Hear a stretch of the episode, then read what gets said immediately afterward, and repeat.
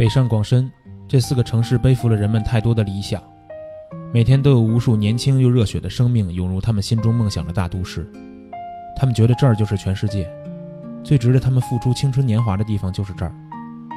这些都市像有魔力一样，吸引着所有对未来有着憧憬的人们走进来。走进这里，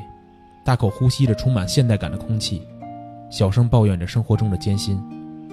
在夜幕降临以后。继续努力，让自己变得更强大，让每一个明天里的自己离梦想都能更进一步，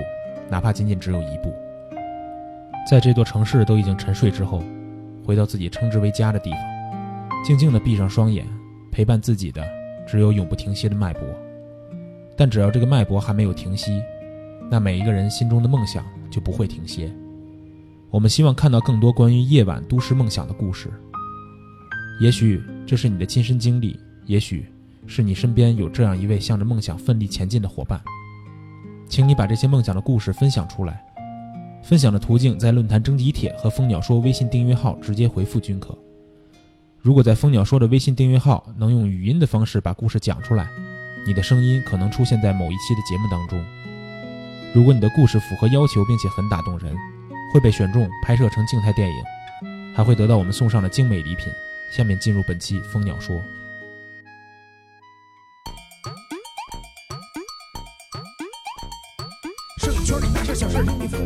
我。新鲜题材资讯想到，听听蜂鸟怎么说。环游世界旅行攻略，听听蜂鸟怎么说。等会儿，等会儿，谁说？我们不说，谁来说？大家一起跟我说。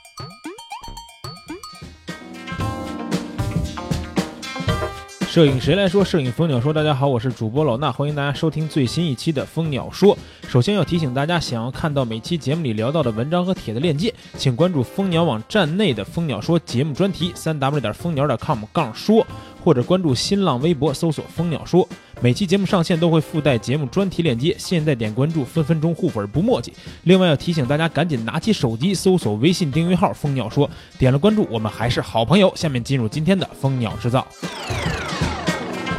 索尼大法又要上天了，他们近期发布了一款专利，是关于隐形眼镜相机的。你问我什么叫隐形眼镜相机？你看过《碟中谍》吗？你看过《零零七》吗？不论是阿汤哥还是邦德，这些超现代化的特工都有着超现代化的装备，其中隐形眼镜电脑就算是一件。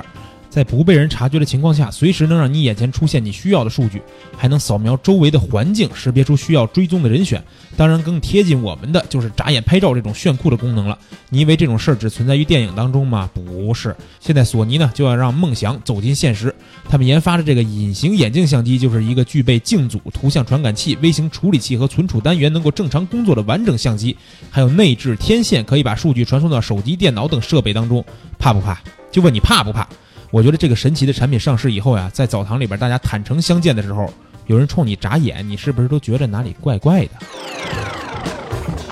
同一个世界，同一个梦想的奥运会又要来了。佳能、尼康分别更新了旗舰机型，到底表现怎么样呢？同志们，佳能 ED X 二的评测终于在千呼万唤当中发布了。当时佳能在公布这款相机的参数时，似乎并没有让我们眼前一亮的感觉。反观尼康 D 五的发布，三百万的高感极限、屌炸天的对焦系统都让人垂涎三尺。但具体上手使用之后，也许我们并没有感觉到两款机器有多大的差别。毕竟这都是当下这个时代两个厂商寄出的最佳产品了。你让我说谁好谁不好，我觉得这种对比啊完全没有必要。大家还是看看这两款机型的评测文章吧，了解了优势在哪里，又有什么地方不足，可以帮大家做出一个更好的选择。另外啊，每次一发评测。就在下面评论区对喷的朋友们，如果你们真的这么讨厌佳能，或者说这么讨厌尼康的话，那你们要知道，讨厌我的人多了，你说老几？去年咱们做过一期节目，叫“广角镜头哪家强”，当时大家听了节目，应该也有了一定的判断。如果你还是很关注广角镜头的话，那接下来要推荐的这个帖子，你就绝对不能错过了。一位非常优秀的风光摄影师詹姆斯对当下非常火热的六支广角镜头进行了一场实拍测试大横评。这些镜头呢，分别有尼康幺四二四、佳能幺幺二四、腾龙幺五三零、适马幺二二四、老蛙十二定焦和蔡司的十五定焦。这个帖子里啊，不光有六支镜头的样片截图对比，还有大量的新西兰风光美图。在对比测试方面呢，詹姆斯也做的比较细致，从很多方面告诉大家每个镜头的亮点到底是什么。如果你也爱拍风光，你也有镜头选购恐惧症的话，那赶紧来看看这个帖子吧，有可能瞬间就解决你的烦恼喽。那好了，今天的蜂鸟制造就先到这儿，马上带来咱们的话题畅聊。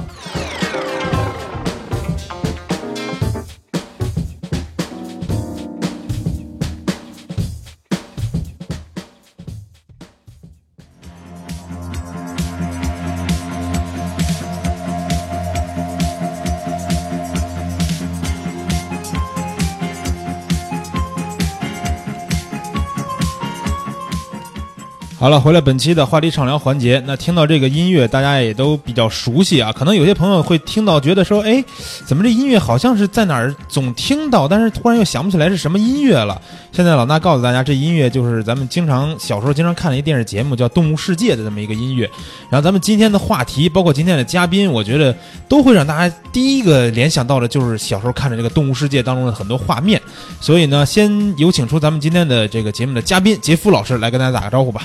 呃，大家好，老衲好。哎，然后这个其实杰夫老师，大家熟知他呢，都是因为他去拍摄了很多很多这种呃野生动物题材的作品。然后我也想知道，就是听到这个音乐，杰夫老师您有什么感想吗？是不是小时候或者说原来呃也特别爱看这个《动物世界》这个节目呢？呃，从小都看，差不多《动物世界》呃有的都看过。那么呃，国外的《动物世界》我也看，出国以后，所以从小就对这个特别感兴趣。对，一听到这个音乐会激动。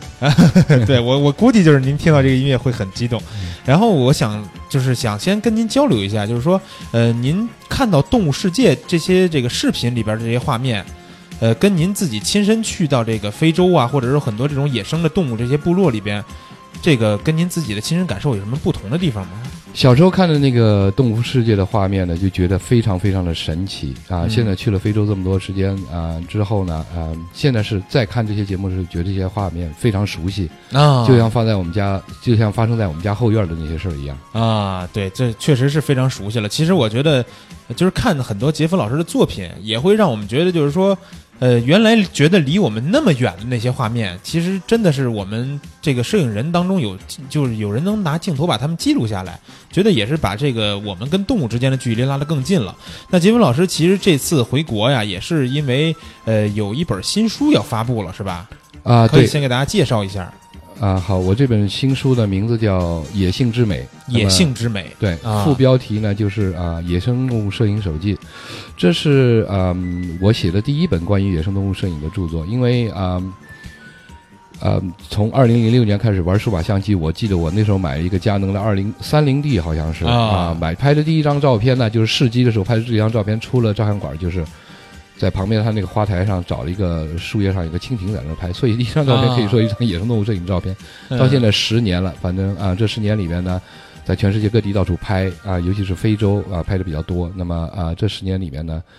嗯，现在呢，就是可以说这本书呢是给自己做一个总结，嗯，同时呢，就是啊，总结自己在这么多年在野生动物摄影方面呢，在摄影理念啊、创作方向。呃，表现手段这几个方面，另外呢，技术上呢，就是比如说怎么样用那个啊啊，现在国际上比较领先的那个叫啊背鸟对背扭对焦，那个呃前扭对焦功能解除，以及脉冲式啊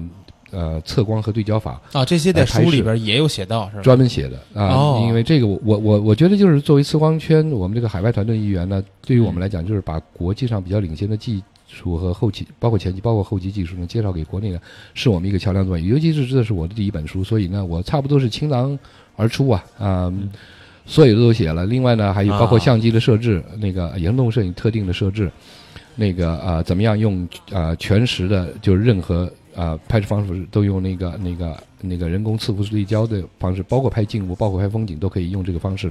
的拍法。另外呢，还有就是啊，我觉得还有就是广。呃，广大这个嗯，呃，这呃，广大摄影爱好者比较喜喜欢或者期待的一个东西，我里我这本书里面有七节，每一节后面呢都有一个很呃一个高级的那个后期教材。当然了，杰夫流程大家都已经知道了，这个在这个蜂鸟啊和各大网站，包括微信里面转了超过七十五万次了。嗯。那么大家现在再可以再期待就是杰夫流程的第二部。就是是升级版吗？啊，不是升级版，是另外一种情况。因为杰夫流程主要是高速、高动态、高 ISO，在低光的时候早晚拍很快的速度的那个动物的时候用的。嗯啊，包括室内拍婚纱人像这个时候，那个呃现场抓拍时候用的。但我们大部分人拍的照片呢，白天比如说像今天太阳这么好，你中午给你的女朋友拍一张的，这个片子 ISO 不会高，因为你的速度不高，但这个片子的光比会很大。嗯，那么当你在后期把它的那个暗部提亮了以后呢？这个 ISO 可能只有一百两百的片子里呢，你把暗器那个那个阴因为阴影太黑的话，它会成为一种干扰。你想把它提亮一点，一打亮以后的噪点就全部出来了啊，是解决这个问题。对，它其实是一个就是更适用于我们大家日常拍摄的普通的照片，但是高光比情况下，所以这个后期叫做高光比，但是 D I S O 的噪点控制。嗯啊，那么这是杰夫流程第二个部分。另外呢，还有就是野生动物摄影里面的那个包围曝光啊，因为野生动物摄影里面风光大包围曝光大家都知道，野生动物是动物你怎么包围曝光？那么这个里面呢，就专门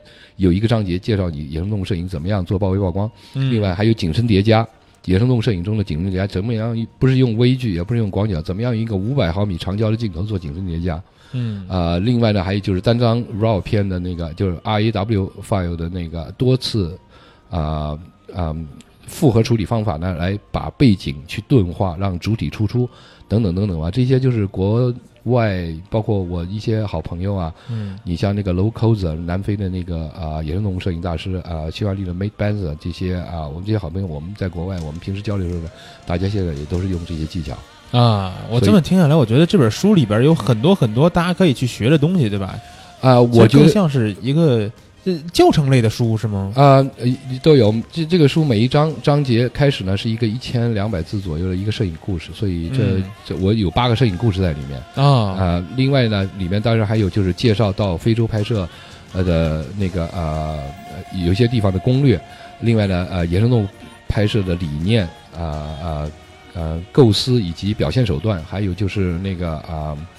还有就是这个这个啊对焦。追焦、相机设置和拍摄方法啊，在每一张后面都有一段后期，所以这个呢，基本上就是把我野生动物摄影这几年过了一一个事情，基本上做了一个总结，有的这些东西全都。就是几乎都奉献到这本书里了。对，因为我其实我写这本书之前，就是出版社我出这本时间，我在国内查了野生动物摄影的书不是很多，嗯，而且有些就是时间比较长了。比如说我上次啊看到在前几年吧，那个西志龙老师写了一本《万物之灵》，嗯，他那那个可能是在国内说最新的话，那也大概三到五年了那个书，所以我就觉得就是在三到五年里面，在数码时代，它就是一个很大很大的一个一个一个。一个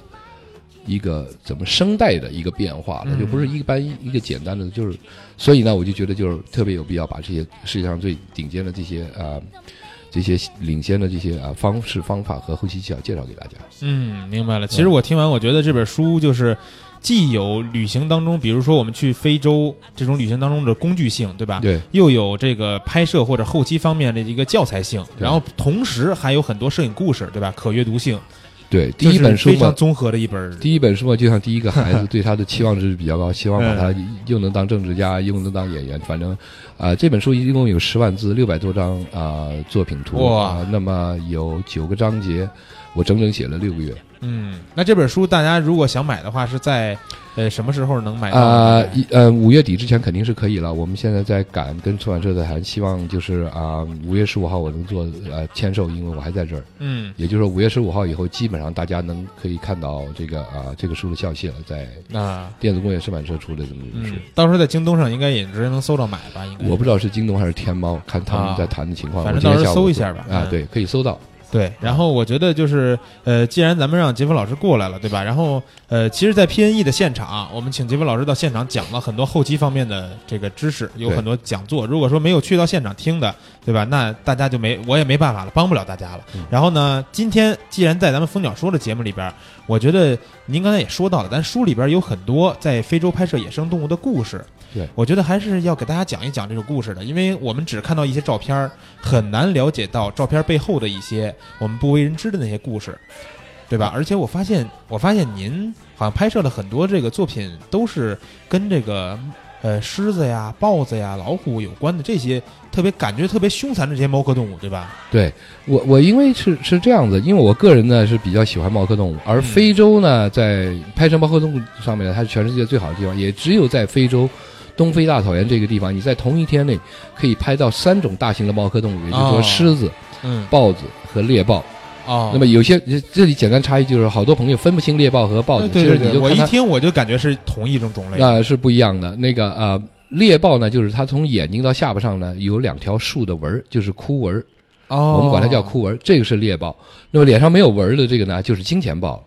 所以我你像这个呃，呃，金钱豹的意思就是普通，它是没就是有花豹，我们讲的就是花豹是没有那么烈性吗？啊、它其实也很凶猛的一个豹子，但是呢，它比较多疑，而且它是夜行动物，所以在非洲很很难看到它。哦而猎豹呢，它因为它不是晚上捕猎的，它是白天捕猎的。嗯，因为即即使是猫科动物，它的眼睛不一样。你像狮子和豹子的话呢，它的眼睛在夜夜间可以接收到微光，把它放大。嗯所以呢，它们白天，它们大部分的捕猎时间是晚上，而猎豹呢，它就没这个功能，或者这个功能还比较弱。嗯因此呢，它捕猎呢一定是白天，它晚上也捕猎，要是那种满月特别亮的那种夜晚，它会捕猎，哦但一般它是白天捕猎。这也是因此他们一个区别哈。对，因此就是呃，你你包括你注意看我在非洲拍摄的片子，那些捕猎的场景大部分是猎豹，那嗯豹子当然也有，因为有的时候豹子带小豹子的话，嗯它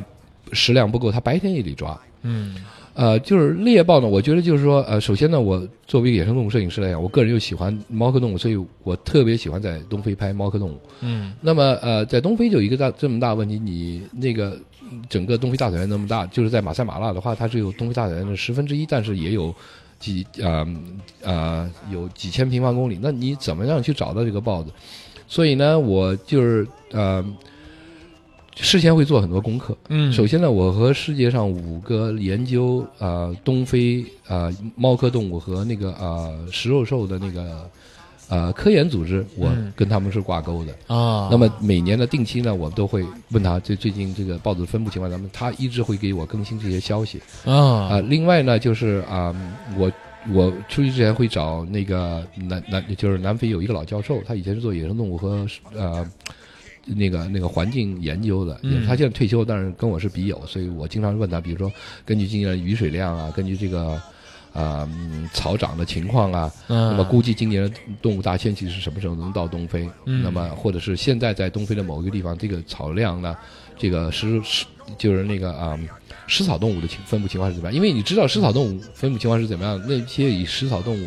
为为食物的猫科动物呢，你也能找到。那么有些猫科动物呢是呃不变的。但是它虽然是它不变，比如说你像这个啊、这个纳鲁莎这个呃穆希拉这些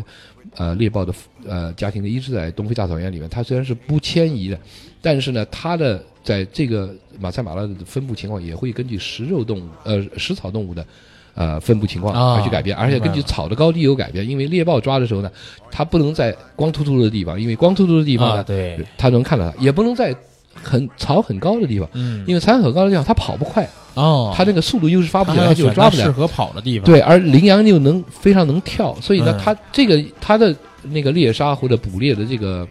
区域呢，也是一种特定的植被。嗯，那也不是说也，而且每年改变，所以这些功课我事先都会做好。嗯，而且我刚才听到说，您对他们这个豹子，您刚才说到两个名字，对吧？它不是说这个豹子的品种的名字，而是说是这个豹子本身它自己的名字，是吗？啊，对，是是这样子，就是在马赛马拉大草原上，一只豹子生下来以后呢，最早看到它们一般都是马赛当地的人，嗯那些马赛人就会给他们起一个名字，然后呢，哦这些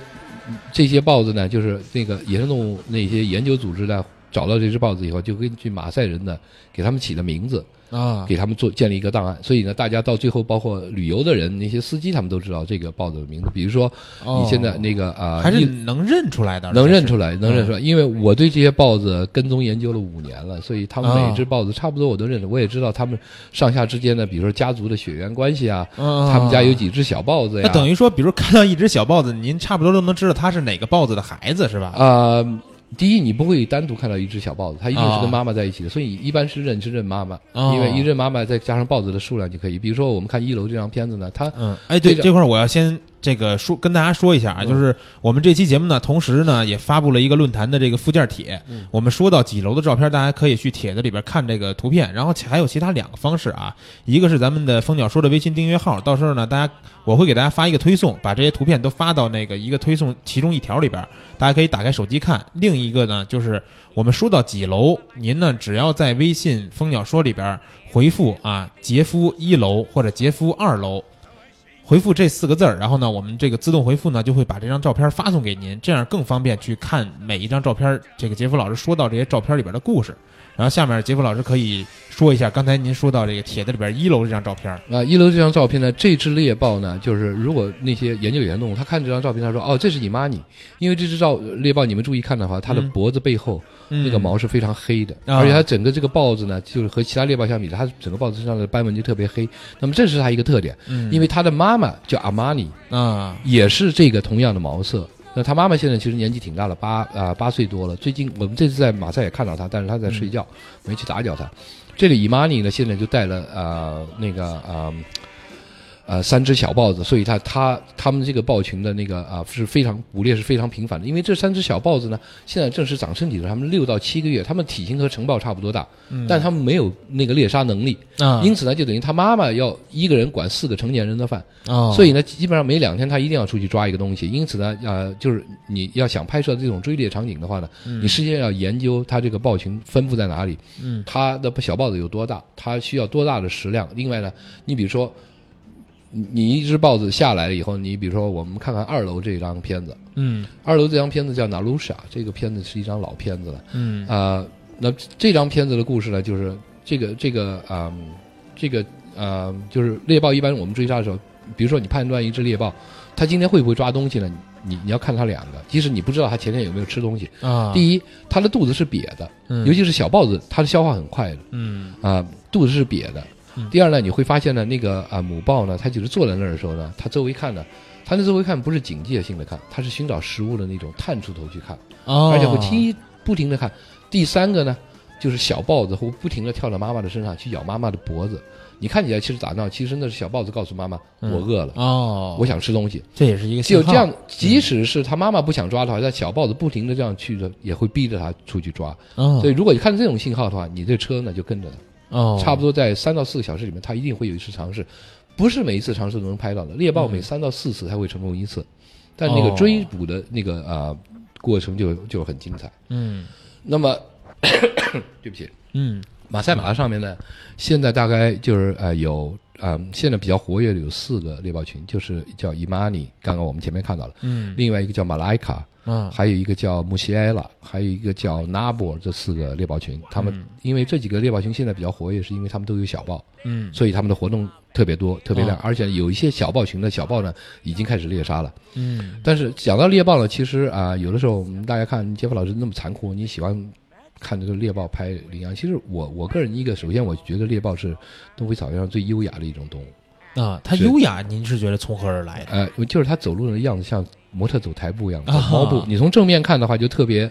特别的好看。嗯，就走起来也特别有气质，是吧？另外，另外呢，就是他们，他们从零公里到一百公里，没，就它极限速度加速，它只要跑四步，爪子在地上扒四下，它能达到那那个速度。所以呢，它的加速呢和那个奔跑呢是非常非常壮观的。它是整个陆地上，整个全地球上奔跑速度最快的哺乳动物。哦，所以呢，亲眼拍起来还亲眼目对拍起来其实难度挺高，对，就是你你觉得好像跑不快，很有可能一下就在镜头之外，你就再也找不着了。经常会第一次拍猎豹追杀，往往你会跑焦，就 就是这个问题啊。但是就是但是猎豹呢，其实也是一种啊濒临呃危险的一种动物，因为呢，嗯每一只成年猎猎豹的每一胎它要带一年的话，它生呃五到六只小豹，这里面呢平均来讲只有一只小豹会找到成豹。啊，那么那其他的都是都死了，都死了。它有饿死的啊。第二呢，就是啊，猎豹是单亲家族，公豹交配以后它就走了。那么母豹一个人要带几个小豹的时候呢，小豹很年纪很小的时候，它要每天出去抓，它会把小豹藏起来，嗯，藏在一个洞里面。嗯，而这种地方藏不好的话呢，被那个猎狗、非洲猎狗和或者是狮子和包括金钱豹找到的话，他们就会把小豹吃掉。哦，这是一个。第二个呢，就是小豹的体质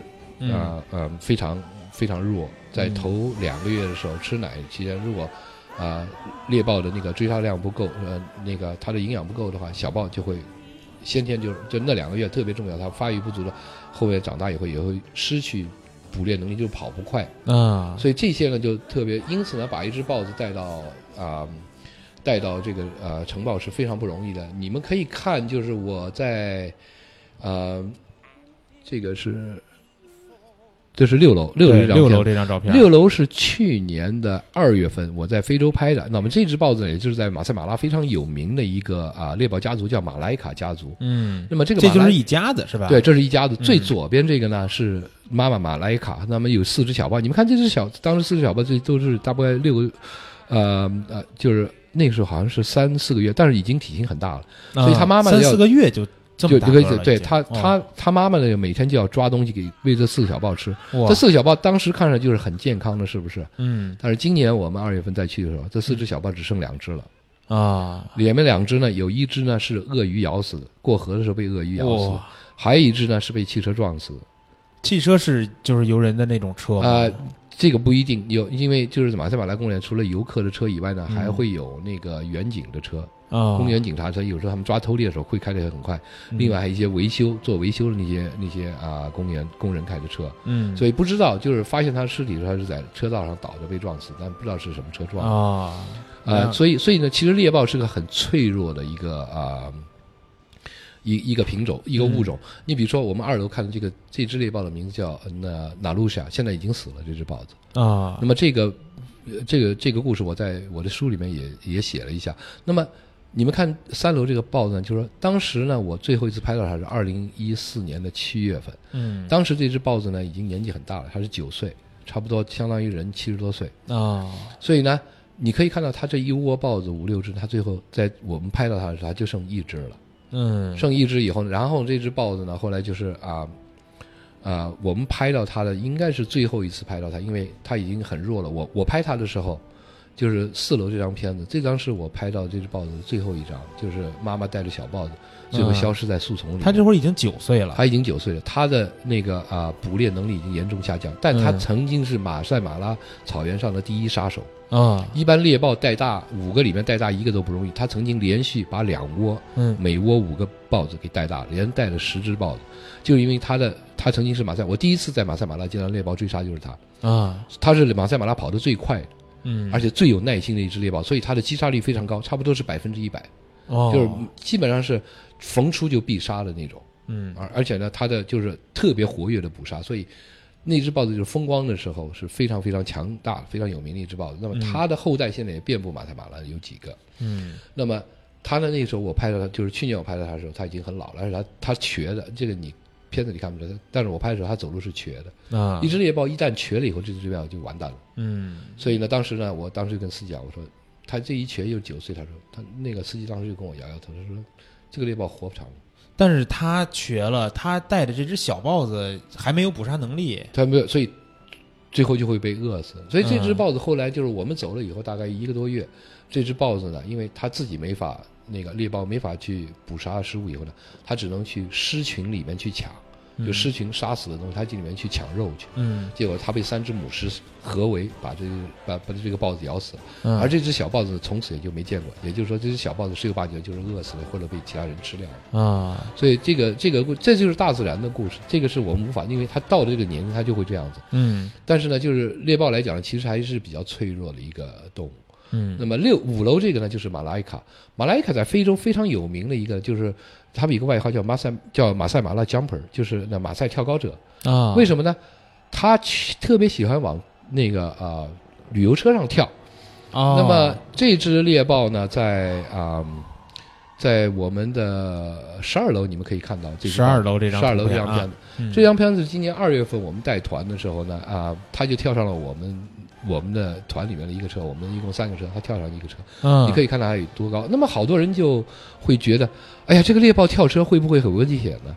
其实，在马赛马拉的这个公园历史上呢，从来没有猎豹攻击人的情况。其实猎豹，而且它是三种大型猫科动物里面最温顺的一种，嗯，它是唯一一种这三种大就是狮子、豹子和猎豹，它是唯一一种成年以后还能被驯化的啊，尤其是在东呃中中东呢，很多这个啊。很多这个这个呃土豪啊，他会买一只这么成年猎豹回来驯化，把它形成成家畜。哦，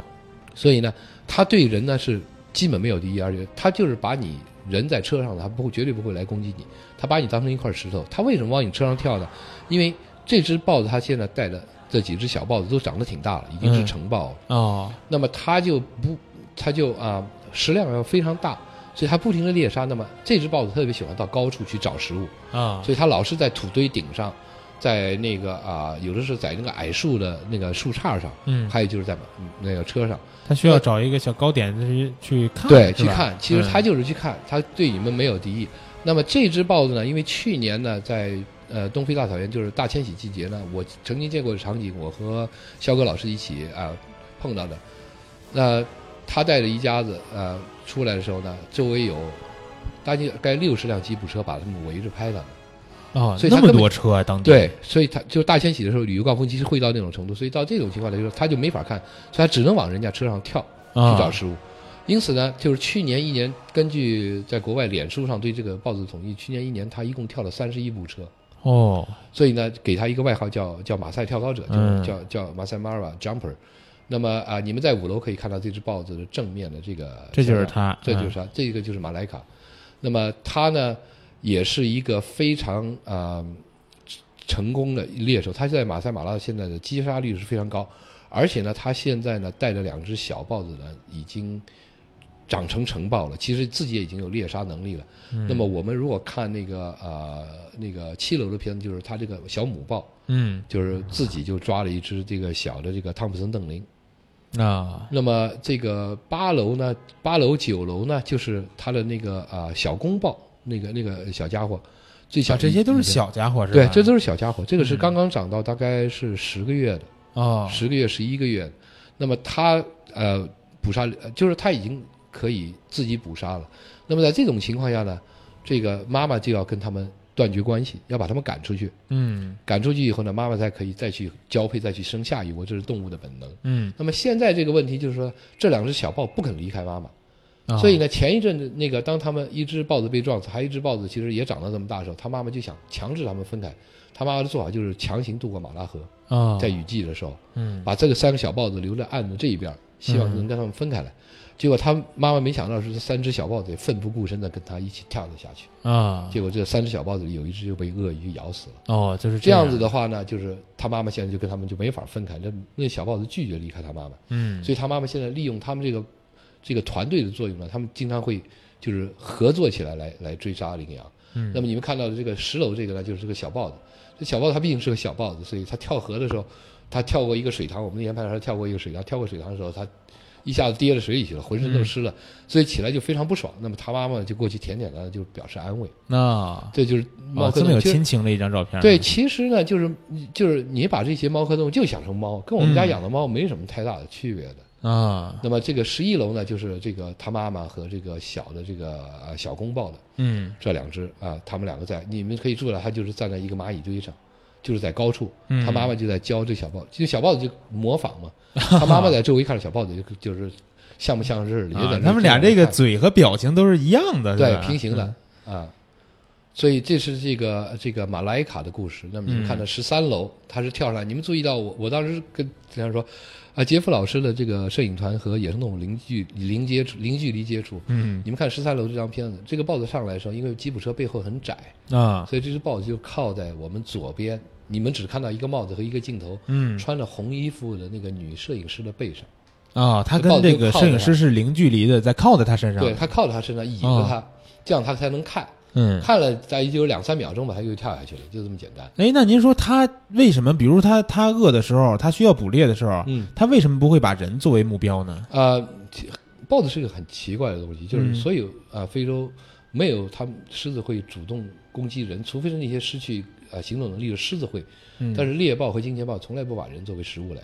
是不爱不爱吃，还啊、是有很多种说法，但基本上就是，尤其你人在车子里嗯，你人车一体，他就觉得这个呃，你人和车子是一个大动物，啊？你们是一个部分，嗯所以他不会来攻击，而且不做，尤其是猎豹，猎豹的食物是最挑剔的，它一般只吃羚羊类的东西，它其他东西都不吃。哦狮子呢，就是逮到什么吃什么，河马、野猪什么都吃。猎豹它只选最难的，就是跑得最快的羚羊类吃。哦所以猎豹一抓呢，基本上百分之九十九，你看到它抓的东西是羚羊。那比如说有什么这种小兔子什么，它也不爱去抓 no，它就是要抓羚羊。哦，还很挑，口味还很挑剔，对对，特别的那个呃挑剔的。那么嗯这个就是拍摄猎豹，所以所以拍摄猎豹抓捕的时候呢，是难度其实挺大的，因为你看到你不一定拍得到。嗯比如说我们看十四楼这张片子，这张片子呢就是就是穆斯耶拉那这张片子，那个他现在有有三只小豹，但是去年我拍他的时候呢，嗯他还没有小豹子。啊这个是他那时候应该是根据时间推算，他那时候刚刚怀孕，嗯，所以他需要大量的食物去支持他。那天我们就是下午本来看到这个豹子，我们就觉得哎挺好，有只豹子，拍几张。但是我们说赶到另外一个地点拍日落。那么当时呢拍了这张以后呢，然后十五楼这张片就是我一下发现他突然低下头呢，就是脑袋探着这样。嗯这个在就是英语里面叫 stalking，就是他开始进入一个叫叫那个跟踪模式。啊，那么猎豹一旦开始进入这个模式，你看他是这个动作以后呢，嗯它就一定要跑一次，他抓不抓的它一定要跑一次，所以这个这个过程不可逆转了。嗯因此我一看到这个情况呢，我就说，首先看他按照他的目光往前看，是前面两他的目光正前方两百米处大概有有一个五十群五十只的那个啊汤普森邓林的羚羊羚群，羊群，它肯定是要对那个羚羊群发起进攻。嗯。所以我当时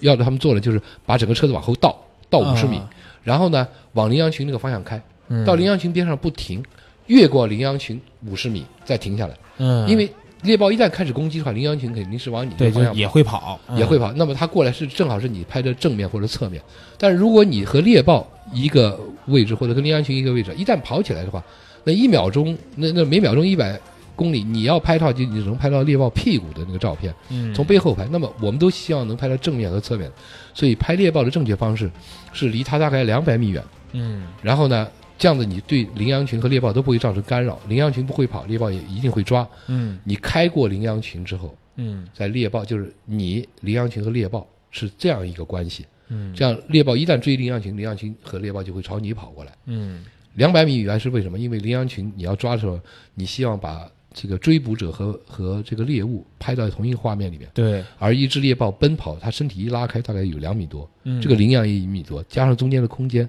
你最后的画面你要把一个七米多的宽度给包括进去，所以你需要一定的距离。啊有好多朋友他想靠得太近，太近了，一跑起来你就没法拍了，一拍都是爆框的，啊，所以这是一个窍门。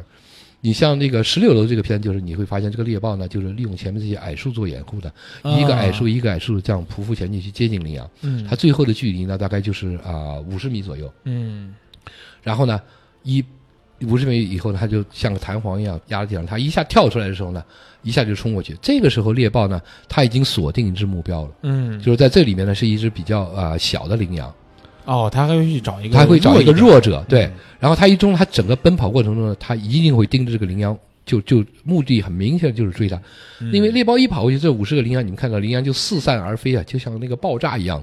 像追跑。但是他目标很明显，就跟这个羚羊。你们看到这张照片就知道为什么我们要在就是十七楼这张，对，一百五十米以外拍。你要把这个猎豹和羚羊同时拍进去的话，你必须要距离远才行。嗯，对，然后呢，呃，十八楼这张片呢是这个羚羊看最后跑不掉，就是到要被抓住的时候，突然一个急转弯哦，往回跑，然后猎豹呢也跟着急转弯往回跑。嗯所以你们看到就是这，他们又往反方向跑了。那么我那本新书里面有一个就是就是关于相机的设置，就是相机的追焦敏感度的设置呢，嗯我专门有一节去讲。那么这个片子呢，就是追焦敏感度设置成功的一个很好的例子。为什么呢？这个豹子，这个羚羊和豹子，在这个片子上你们可以看到，嗯它们其实是到树丛后头了。嗯这个时候，如果你的敏感度太高的话呢，这个相机的对焦呢，哦马上会对到前面的树上，那么豹子和羚羊就推焦了。嗯就就出焦了。所以呢，我我为什么要我要把那个啊、呃对焦那个那个相机的设置方法告诉大家，就是说，尤其是在这种野外，嗯，随时面前有障碍物的时候，你的你必须要知道大致可能出现的情况呢，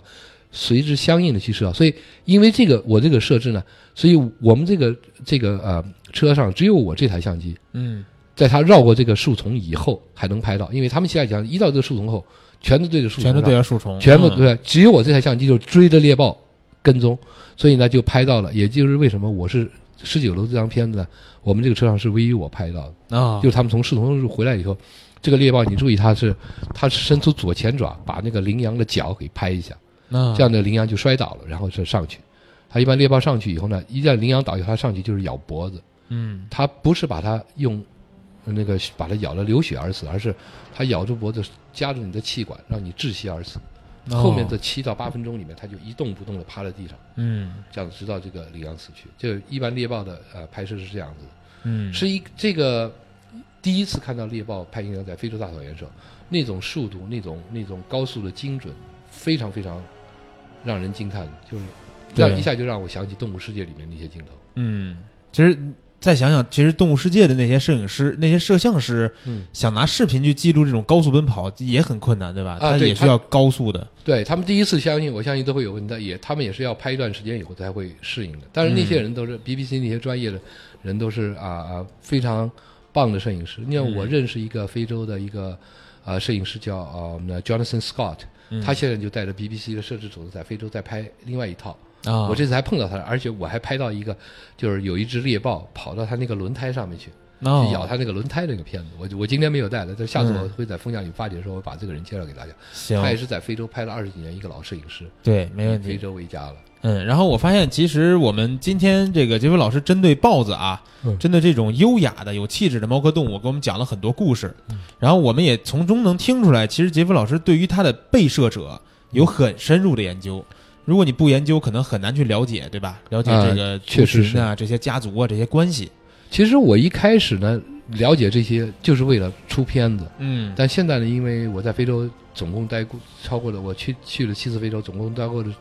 待在非洲待的时间呢，差不多是十五个月左右嗯。那么今年七月份又会在非洲拍三个月，那么。你一旦进去，你研究它以后，你自然而然会对它产除了敬畏以外，你会产生感情。嗯，对。它最后像变成我的宠物，我家里的成员一样。嗯。所以进去以后呢，每次在中国大草原上，而且有些呢，我我有些豹子跟多了以后，我去以后，它有时候多看我两眼，或者它可能认得出我，或者认出我这部车，啊，所以就觉得像自己家禽一样，就是就是，所以在非非洲草原，现在你要问我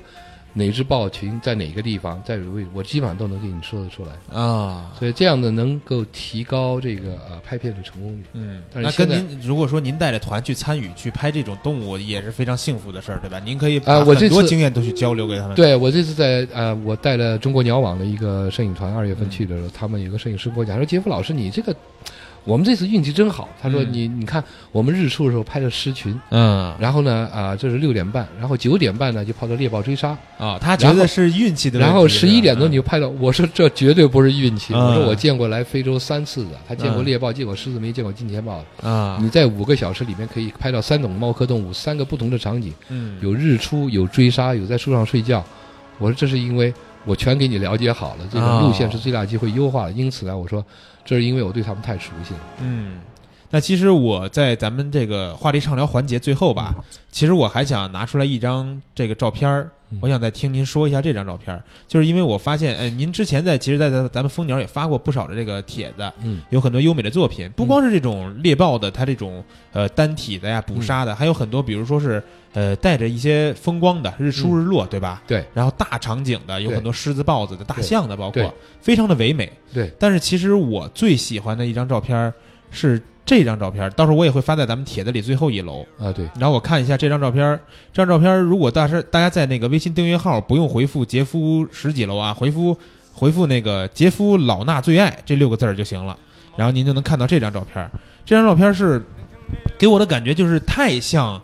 太像我们看的动画片里边那种感觉了，太动漫的感觉了，让我们觉得说狮子、老虎真的能这样的一种情感的体现，对吧？哦，是的，那个拍我我非常喜欢拍摄狮群，尤其是小狮子。嗯，因为狮群里面一般来说，一它的结构是一到两只雄狮，大概有五到六只母狮，嗯然后下面有十几只小狮群，这是一个很典型的狮子。小狮子就在这么大的时候，这是两个月到四个月之间，嗯，这是最萌的，它不停的，就像家里它会撒娇是吧？它会撒娇。嗯其实这个拍摄呢，其实我我有时候讲座的时候，我会用这张片子做例子，就是我有两张片子，就是当时的一个狮群，我们停在路上，这个这个车这个这个事情就在路上就朝我们这边走过来。嗯那么当时在车子的前面呢，就是有两只小豹子，小狮子特别活跃，就噼噼啪啪的在那个路边上跳来跳去，大家都在拍，但是我就没拍，我觉得当时因为那个角度是逆光。嗯逆光，我就我就不喜欢拍，我觉得太黑了，所以我就哦反过来。反过来的时候，这个时候这个场景就是什么？这只母狮仔往前面走，嗯，这只小狮子一开始跟在它后面，后后来这小狮就突然加快了两步，嗯，我就觉得它可能要往母狮身上跳，哦，所以我就紧紧的就盯着它，那只母狮就一直在不停的对焦。嗯，那么小狮子往母狮身上靠靠靠，一靠靠的那个瞬间就啪啪啪拍了三张。那而这张片子是可能是也是我个人最喜欢的一张狮子片子，嗯，太可爱了，因为这张片子真的是啊，这张片子在呃二零一二年的多伦多国际摄影节里面，呃，在野生动物那个摄影里面是拿奖的。啊，啊，因为这种语言是共通的。对对对对，就是说，其实动物，我们觉得大家看到的很多这个拍摄中的场景都是狮子或者是这个豹子在吃一些这个它们的猎物什么的，感觉非常的凶残。但其实它们自己中间的这种感情，跟我们人类的感情也是都是共通的。，对，你其实我觉得去非洲越多次，对这些狮子、豹子越了解了，就是越觉得就是他们和很多有人性化的方面，嗯，就是其实在在这个人，我就觉得东非真的他们才是主人，而我们人只是过客，嗯，只是旁观者。对，有机会一定，咱们的听友也是啊，有机会对这种题材感兴趣的，嗯可以去联系一下杰夫老师，到时候跟着他这个摄影团，对吧？嗯，到时候看一看哪有这种摄影团去报名，跟着杰夫老师拍，一定有收获的。然后我觉得这个话题畅聊时间呢也差不多了，然后呢，最后再提醒大家一下啊，刚才我们所有聊到的图片三种渠道，蜂鸟网的这个专题里边能看到附件帖。电脑上的啊，然后手机上呢，这个蜂鸟说的微信订阅号推送有一个图片的这种链接，然后呢，在蜂鸟这个蜂鸟说的微信订阅号，您直接回复杰夫几楼，杰夫一楼，杰夫十二楼，就能看到我们说到每对应的每个楼层的这图片，然后呢，边听边看也是更更好的。那咱们这个就先休息一下，然后呃之后有这个听友互动，我看有些听友这期留言呢，因为我发的比较急，所以说没有太多留言，但是大家留言的字数也都比较多，比较充实啊。看来大家对于这个题材都有非常想说的话。然后中间我们还是要加上我们这个传统的这个新环节——蜂鸟说小课堂。小课堂之后是咱们本期的听友互动。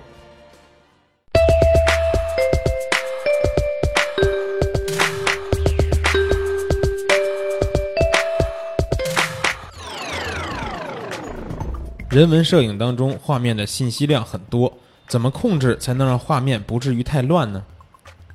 嗯，要从信息量来说呢，人文摄影确实信息量是很大的。由于它要表现我们社会、表现我们人物的一些啊生存状态，或者表现出我们人物的生活的环境的状态。呃，从整体上来说呢，是一非常大的题材。要表现这类题材呢，肯定是信息量要多的。但怎么样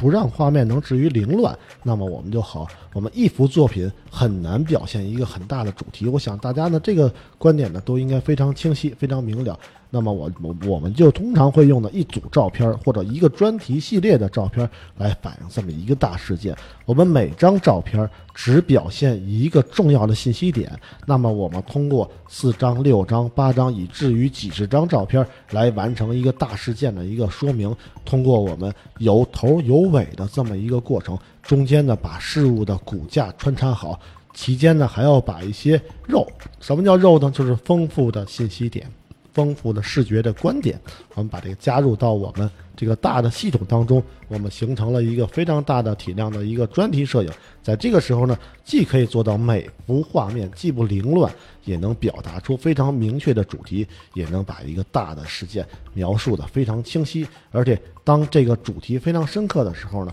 我们这个人文摄影的这种题材会得到广泛的关注，也是一个非常好的一个学习拍摄、深入摄影的一个手段。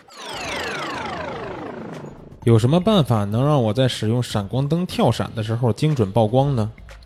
嗯，这个问题呢，那么就考虑到我用闪光灯的时候该如何精准的先测光，达到一个非常精准的测光之后呢，有可能我会对测光数据呢再进行一个微调，达到一个非常准确的曝光。那么我们还是先了解一下闪光灯的测光。我觉得到目前来说呢，从闪光灯的测光系统来说呢，TTL 的系统在很多的品牌的闪光灯当中呢，都具备这样的功能，而这个功能呢，可以很好的让我们有一个闪光灯的一个测光效果。它的呃结构的原理是，它在闪光灯拍摄之前会有一个预闪，这个预闪闪光之后呢，反射光的时候，我们进行一个高速的一个测算，测算之后，相机呢会根据反射光的亮度进行对真正的闪光的时候进行一个加减的一个啊调整。这会儿呢，第二次闪光呃开启，我们的快门也都开启，完成一次精准的一个测光和曝光。在这个时候呢，跳闪也可以是这样，由于它是一个反射的系统，我们用 TTL 这种闪光的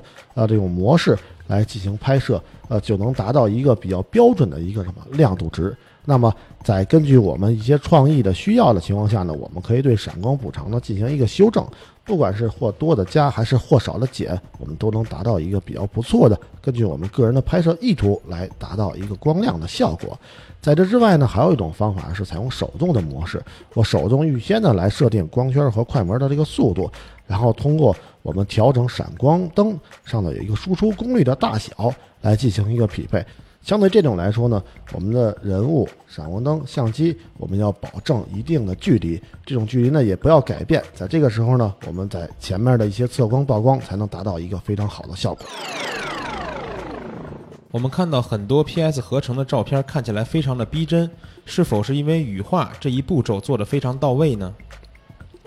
要从合成照片来说呢，可能手段是非常多的。呃，有些照片的合成啊，通过添加的一些，比如景物、人物，或者说对人物的面部呢进行一些修改的时候，可能会进行一些羽化值的操作。但是呢，在很多的情况下来说呢，有很多的广告的照片来说呢，是不经过羽化值的。它通过钢笔的一个抠图，然后呢，通过选项工具呢，缩小一些选区，这样让我们的这个图片的一些呃边缘呢非常的锐利，然后进行一个合成。这个时候呢，合成的背景和主要的这个人物或者景物这个光线呢应该保持一致，这个时候才会有一个非常逼真的效果。但是呢，如果通用羽化值来说呢，我们会在其他的一些手段，比如说我们在拍摄一个人物的时候，这个人物眨眼了。但是呢，由于我拍了多张照片，其中一张呢，它的眼睛是非常漂亮的。那么我们可以通过一个选区进行适当的羽化，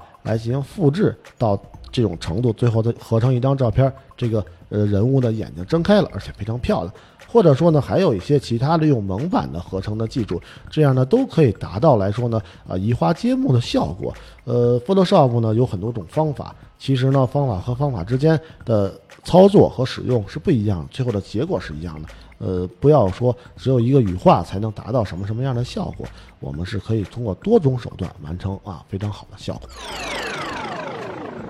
对于市面上可调节的 ND 镜，是不是真的会一定程度上影响成像呢？是不是还比较推荐固定的 ND 镜？嗯，从一些滤镜来说，尤其像这种中灰镜。我觉得从减光上来说有一非常好的效果。那么这个问题呢，我们从两个方面来入手。首先来说，我觉得使用这种滤镜的情况下呢，是必须使用的时候我们才会使用，因为这个不管什么样的滤镜都会在镜头前面加一个啊阻光的一个作用。呃，我们的镜头都知道，每回的研发呢，当对成像质量有了一点点的提升的话，它的镜头呢都会有一个非常很大的变化，有加入很好的一些技术才可以提升我们的画质。那么加入任何的一些滤镜呢？都会对我们画质呢有所影响。呃，那单要从中灰镜这种 ND 镜来说，我觉得从市面上来说呢，有现在呃常用的 ND 八、ND 十六、三十二、六十四、ND 四百和 NND 一千。那，它们相对的一些呃减少光亮的级数呢，像三级、四级、五级、六级、八点五级、十级这样的一个作用。我个人呢还是觉得，呃，固定式的一些 ND 镜从拍摄效果上来说都是比较好的。像我的配置来说呢，就会有一个 ND 八或者 ND 三十二这个两个镜片呢，就能基本上能够达到我的一些拍摄效果。如果需要非常减光、非常呃慢的情况下呢，我会把两片。嗯，ND 镜的组合来使用，让我的光亮呢减得非常多。呃，通过这样的一个手段呢，我可以觉得可以把很多的一些速度降得非常低。呃，我个人认为呢，首先来说还是那句话，呃，ND 镜会减会减弱我们照片的一个成像质量，所以在不必须使用的时候，我们就可以啊不使用这种镜。请问张老师，你和老衲是什么关系呢？老衲，你的肥皂掉了。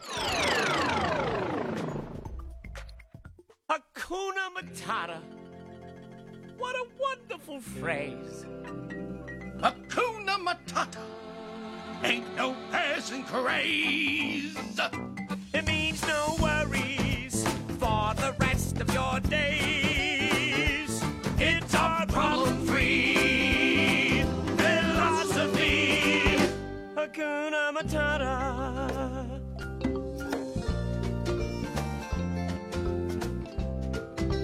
好了，回来咱们本期的听友互动环节。然后呢，这首歌我估计稍微有点童年的朋友应该也都听过这个歌啊，《狮子王》这个动画片里边，大家也特别喜欢的一对儿这个好朋友鹏鹏跟丁满，他们经常会就是演着演着就唱起来了，对吧？哈库内马塔塔，这个这个词儿是什么意思？杰夫老师您知道吗？那么哈库纳马塔塔呢是呃，在尤其是在东非坦桑尼亚和肯尼亚呢，大家经常会说的一句话，他哈库纳马塔塔是斯瓦希里语，他的嗯，意思说就是 Don't worry, be happy，就不用担心、哦。Everything will be fine，有有好几种意思，他就是不要担心，反正就是一个正能正能量的一个词语，就不是吧它不是他更多的，我觉得是代表那个啊、呃就是非洲东非人呃一种生活态度，就是哦，别着急，慢慢来嗯。啊，别担心，嗯，放宽心，就然后这个意思一切都会好的，一切都会好的，对。啊，明白了。那其实呃，为什么会咱们用这个《狮子王》的音乐呢？其实刚才我们的话题畅聊环节，包括呃之后的咱们这个呃听友互动呢，我也都会以这个《狮子王》的一些背景音乐和他们这些动画片里边的原声乐去做这个 BGM。然后呢，因为咱们这期的听友互动的环节，我放的这个一些图片啊，在微博上发出来的一些图片，大家其实都看到了，有很多这个作品，呃，杰夫老师这些作品都会让我们联想到，就是就是我们感觉像是动画片里边的这种镜头，对吧？像刚才我说的，不光是说猎的追杀的这些呃猎豹追杀这些镜头，很多非常唯美的画面。然后大咱们看看大家呀，看完这些图片以后有什么感想？下面就把大家这个留言呢给大家读一读。呃，先看一下这个呃科尔苏加德啊，咱就按顺序来。他说。啊，他说看完话题以后，耳边响起了赵忠祥、赵忠祥老师亲切的声音。雨季刚过，又到了交配的季节，非洲大陆的小动物们又开始蠢蠢欲动。其实就是啊看到这个图片都想到了动物世界，对吧？啊，对，嗯，然后这个呃呃，赵丹说燕子也刚回来，对，燕子她前两天也是去这个非洲了，不知道拍没拍着动物，还带着我一个长焦去的啊。等她回来环镜头的时候，不行，我让她过来也聊聊她去非洲拍了点什么东西。然后下面这个紫电青霜的这个杰夫老师可以读一下他这条。呃，拍野生动物，比如打鸟的时候，总是抓不到心仪的片儿，有时候感觉仅仅是拍到了而已，想要啊拍到还要还得拍好，挺难的。野生动物去摄影确实是挺难的，其实也是一个啊、非常有的时候非常啊、让人沮丧的一个，但是它里面的乐趣还是非常好。对对对，然后这个呃，摇摆大麦茶问了一个问题啊，他说四光圈是什么意思？就是因为之前阿刘老师来的时候，呃，我也跟大家介绍是四光圈的这个成员之一。然后呢，杰夫老师来的时候，呃，我也在这个互动帖里边跟大家说了，说这个呃，杰夫老师也是四光圈之一。那您作为这个呃，算是四光圈的官方人员吧，可以是不是简单跟大家介绍一下，这是一个什么团体？丝光圈呢，其实呃一句话就可以说，它是一个由海外八位海外、嗯。呃华人摄影高手组成的一个自然风光嗯，摄影创作团队。嗯。啊、那么这八位成员们，呃，有大家比较熟悉的，比如说段月恒老师嗯。啊、阿刘老师、嗯。云曼老师，那么我，嗯，另外呢还有 John Fan 老师，最近在风光版上啊、也发帖比较活跃的，嗯。还有就是孟中华老师，另外呢还有两位呢，就是一个是澳大利亚的那个骆家山老师，嗯。他是一个登山摄影家，另外呢还有一个是美国加州的那个北京张子，他的网名叫北京张子、张嗯。嗯呃张之壮老师，他呢是一个旅行摄影家，所以呢、嗯我们八个人呢，我们拍摄的题材、风格、表达的表现的方式都不一样，但是八个人组成这个团队呢，现在是啊、可以可能在国外就是有一点小的名气，大家都知道这个这是一个啊、自然风光创创呃摄影创作团队，而且这些摄影师都是在海外的华人里面的高手。嗯，对，这个解释大家就都明白了吧？四光圈就是这么八位高手组成的这么一个团体。然后我继续看一下留言啊，这个 William 他说看了主题，呃，瞬间带回小时候和爷爷一起看《动物世界》的时光，还有那熟悉的声音，那就是呃那时候呢就特别敬佩拍摄野生动物的摄影师、摄像师们。儿时的梦呢就是当一个拍摄野生动物的摄影师，不过毕竟是梦。不过现在起码有相机用了。现在了解摄影的知识越来越这个更加深刻的体会到拍摄野生动物摄影师背后的辛苦，由衷的感谢他们给我们带来的感动。嗯嗯，我觉得就是这里边的感动，能带给我们感动，其实看照片都能感觉到很多。啊，对，那那野生动物摄影其实有时候挺苦的，而且啊，对对对，而且有的时候，我曾经等过七个小时，就为了拍，就为了按一下快门。啊，那那那，而且那七个小时，那那真是不好受的七个小时。嗯，对，而且我我，但是我觉得就是作为您现在就是其实对这个被摄者和被摄地越来越了解，对。也会稍微的能减减少一些哦，现现在不会，现在嗯。就是现在，因为尤其是在东非，我觉得东非我特别喜欢去的地方，就是它任何时候你都有东西拍，哦，任何一个场景，而且你你只要不是说我只拍鸟或者我只拍猫科动物的话，只要你能把摄影的观念和表达手手法放开，动物风光也好，微距也好，长焦拍鸟也好，近焦拍呃群体也好，嗯，总有东西拍。对，因为我前一阵儿也是刚看一个 BBC 的一个纪录片儿，就是在东非那边儿，然后发现就是你大概镜头摇到哪边儿都有一些对动物，你都都就在你身边待着那种感觉。有时在大迁徙的时候，我拍一张片子的时候，我那时候最大的困惑是。我的动物太多了，其实我想拍那个场景不需要这么多动物，哦所以那个时候反而有时候倒是一个麻烦事儿。对对对，然后再继续看一看啊，这个南城老赵也是说提到了赵忠祥老师配音的这个《动物世界》啊，然后说原来已经过了一个世纪，从年幼的孩子长到现在的一家之主。啊，是啊，我现在在非洲这么五年吧，看了有些小豹子，从生下来一来啊三四个月的时候，那个蹒跚学步，到现在已经成为一个东非草原上的猎杀机器了，嗯也看他们一步一步现在走出来。对，感觉小时候那么萌是吧？对然后长大之后还要为了自己的孩子，还得去捕对猎，去对，去弄这些吃这些羚羊们，还真是。然后这个呃，小班的这个啊，他说让我读一下，我先读一下啊。这个他说不会拍，也没拍过动物，我想其中心酸不是三言两语就能表达出来，所以呢，很尊敬野外的摄影师。第一次回复想写长点儿，怕老衲读太辛苦了，三个字儿辛苦了。这个辛苦了是送给所有的在野外工作的这些生态摄影师们的。嗯，然后我看这个这个土逼 number one 的这个，呃，杰夫老师可以读一下。还没拍过动物，但是看着论坛里面各种萌宠，有其乐融融，有陪伴万年，有风雨同舟，有萌娃萌宠，想想都忍不住按快门了。我去找我的萌宠了。嗯，其实我们就是听友当中和论坛里边很多朋友更容易接触的，其实就是自己家里边这些宠物。对，呃，我们我们可能只能拍一拍自己家里的小猫小狗，朋友家的小猫小狗，对对吧？但是您拍的这些大猫大狗，其实我觉得您也把它们当成了自己家里边的一个成员那种感觉了。我是我现在越来越多情况，我拍它的话，我去想去预测它的习性的话，我就老想起以前我们家养的猫，哦，就是它刚睡醒它会干什么？你说哦我说，嗯拍猫伸懒腰是最简单的，嗯，因为它睡在那儿，所有猫一醒过来，第一件事情站起来伸个懒腰。你想拍那种片子的话，到豹子旁边等着，另外一个旅游车过来的时候，往它近跟前一开，它肯定醒，一醒第一件事一定是伸懒腰，你就等着按快门。哈哈哈，啊，这个习性都是已经摸透了，已经。嗯然后嘻哈他说，杰夫老师讲讲您拍摄野生动物或者非洲大草原经历的最危险的一次拍摄吧。会不会到会不会遇到专门吃摄影师的食人部落？食人部落，我估计这个比较少啊，但是这个危险的事儿我估计有。然后他还说什么呀？说也可以嘱咐一下我们业余爱好者，拍摄野生动物需要注意哪些。最后感谢杰夫老师让我们看到了既感动又安静的非洲大草原，您一定要注意安全呀。最后感谢娜娜蜂鸟说，啊，聊聊危险的事儿吧。啊，谢谢齐哈。那个嗯啊、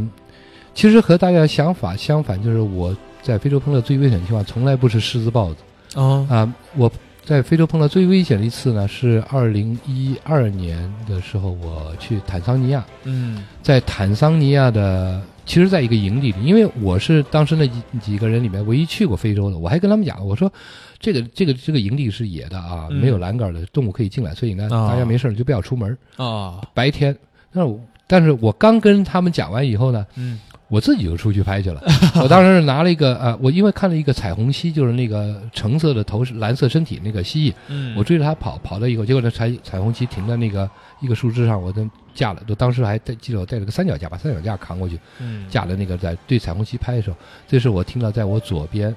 嗯。五十公分的地方有一个悉悉嗦嗦的声音，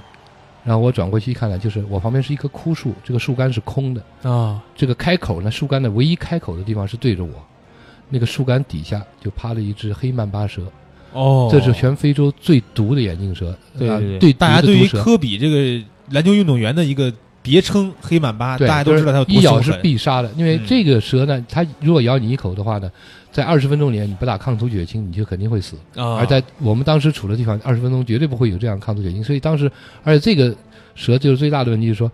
它其实一般是怕人的，蛇都是怕人的。但是哦这个蛇呢，被逼到角落里的时候呢，嗯，它会主动攻击。它有攻击性，而那个时候呢，我就把它逼到角哦落，因为它在一个树干里面，它嗯无路可逃，唯一开口的地方是对着我，嗯我离它五十公分。我当时眼角瞟到它以后，我浑身就硬了。嗯当时就是我们用一句网络流行的话说：“心中一万个草泥马跑过。”因为刚刚还在叫别人不要出来，自己出来就 碰到这个事儿。结果碰见这种事儿，然后，然后就是当时就是祈祷，就是就是我不动，它能自己游走。哦。然后我就一动不动在那儿站着。我估我估计我当时能站了有两三分钟，其实也就是两三分钟也是一种对峙哈。但是那两三分钟就是我一生中最长的一个两三分钟。嗯。最后他是真的慢，就是慢慢游走的。哦，你还不能特别一下跑，为什么？他弹出来速度比你快，嗯对。你，现在只能只能不动，就是你眼睛不要看着他，嗯。你眼睛看着，我还是就保持一个对焦的姿势，对对那个那个蜥蜴遭跑，啊，我有点在等它游走了。拍照的心已经全无了，对吧？对然后只是敌不动我不动，对对，就是这其实是非洲最危险的一次。嗯，非非非，就是也是拿生命在拍照了，感觉是。嗯然后行动王跟了一张图，这图肯定很多朋友都看过啊，黑熊追着这个摄影师在这跑，这个，哎，这张图您有了解吗？哎有这张图好像是 P 上去的，但是因为你也看哦这些人不是野生动物摄影师，那野生动物摄影师不会拿着短焦距镜头带着反光板，对 就 在这么一片草地里面去拍这么几个人，啊，对，这是 P 的，不过挺有意思的这个，对对对，挺有意思的。然后他说的是生态摄影师很辛苦，敬佩这些人。嗯然后这个，谢谢谢谢。呃，对，静流呢，他说，他说生态摄影师对我来说完全是另一种生活状态，也许很辛苦，但每天完全沉浸于大自然之中，回归自然那种感觉，在心灵上我是向往的。看那些优秀的自然界的摄影作品，我都感觉到自然的壮美、生灵的美好、人类的渺小。亲自去拍摄的话，这样的感觉应该会更加强烈。自然摄影能找回人类本身的归属。啊，这句话确实是对，因为我到非洲去，我去了非洲七次，超过十几个月。但是嗯我现在每次去非洲之前呢，前一天晚上我会失眠，我会、哦我会我的有的时候手都会颤抖，因为我太期待再回去。嗯，而且在非洲草原上，在日出日落的时候，啊、非洲草原上，尤其是在啊、雨季刚刚完那个时候呢，嗯。每天早晚有很多很怪的云和光，它那场景又大，啊，有的时候那些壮美的场景一辈子忘不了。现在呢，就是我跟云曼老师讲，可能因为我们这些摄影师都是像疯子一样，就是现在我们是拍了这么多次，嗯。有的时候看到特别壮美的那个日出日落的时候，嗯我仍然还会还是会感动。我我仍然还会有流泪。嗯，所以这一点，我觉得，因为这一份赤子之心嘛，对自然、对美好的这种啊场景的热爱，嗯对动物的热爱，所以才让我们在这条路上越走越远，最后啊成为职业摄影师。对，那哎，那其实呃，就是四光圈里边其他几位拍特别喜欢拍风光的老师，他们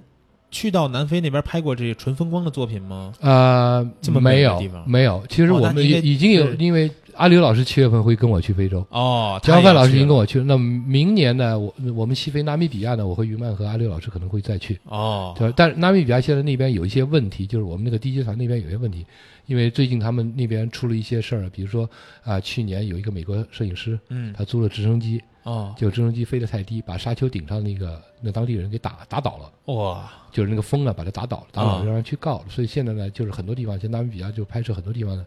包括一些直升飞机可以航拍的那些沙漠那些，他现在都都不让拍了，哦，所以我们现在在等待这个机会对。然后这个这个叫纯真风的哈拉拉，这个好像有问题问您，您给读一下吧。呃，说起非洲大草原，我第一个想到小时候看的《动物世界》，小时候竟领着、禁锢着看动物怎么捕猎。现在想想，拍摄过程真是佩服的不行。我比较好奇的是如何拍摄的，因为野生草原从场景到动物都有着不可预知性，老师们是如何踩点的？漫长的等待时间，老师们一般是怎么度过的？如果遇见突发事件跟凶猛的动物面对面上了，怎对上眼了怎么办？啊，他的问题还挺多啊。啊，对，其实呢，就就是一个就是我前面讲过了，你自己先要做功课，你知道这些动物大概发生什么地方。那么嗯其实也是比较容易找的，因为打个比方说，你要拍呃那个你想拍猎豹的话，嗯。啊、尤其猎豹追杀的场面，你首先知道它是在什么样的地形，草特别长的那个地方它不会去抓的，因为它跑不出来；嗯。特别空旷的地方它也不会去，因为人家老远就看到它。嗯，它是那种矮灌木、低草。啊，第二呢，你要跟着它的食物源，猎豹最喜欢吃的是汤普森邓林、嗯。黑斑羚嗯。这几种。先找到这些东西。嗯对，啊，你找到这种东西，但是最重要，首先你知道这个豹子大致在什么方面，另外呢，你知道它，就像我去了以后，我看一眼，我知道这个先找到这个豹子，看一眼就知道它有没有吃过。啊，所以对对对，今天会不会抓？对对，动物习就是说对动物的习性要非常非常了解。啊，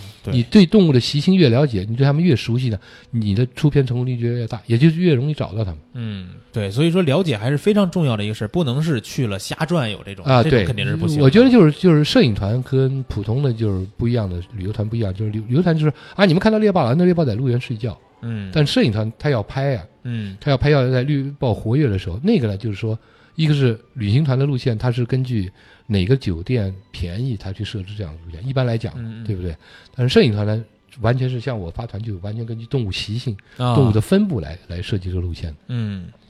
然后这个其实他这问题说碰到凶猛的动物面对面对上眼儿怎么办？这其实刚才已经讲过，对黑曼巴这个也是非常凶猛的了，对吧对，就最重要的就是说，最简单就是你不要跑，你根本跑不过它，你 跑不过非洲任何一种动物。啊你，最简单的就是叫就是比如说黑熊这种也跑不过是吧？呃也跑不过。你在野外的话，它绝对比你跑得快。哦，这是第一。第二个就是说呢，你你最重要就是让它，因为很多时候熊啊、动物攻击人，主要是因为什么？你离它的小动物太近了，哦，对，那种护犊心理。嗯第二种呢，就是说呢，你侵占它的地盘了。嗯所以最最最重要的就是第一点，就是说你要让它消除这种，比如说你靠近一个小动物的时候，突然你觉得它妈妈在看你了，嗯你第一件事情就是往小动物方反方向走，看都不要看它，嗯往它离它越远的地方走。第二呢，就是什么？它一旦接近你，开始你最简单的办法就是眼睛不要看着它的眼睛，眼睛看着地面不动。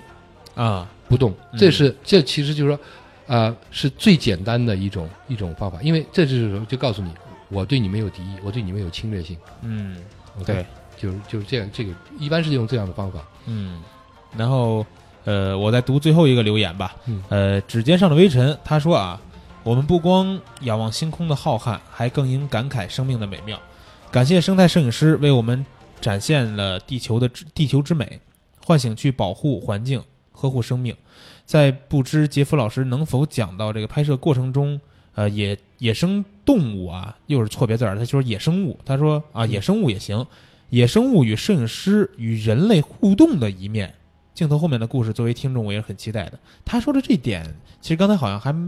没有太多提到，对吧？你指的是那个，就是野生动物跟摄影师有没有过一些互动？比如我们有时候会看到一些照片小猴子嗯。或者是什么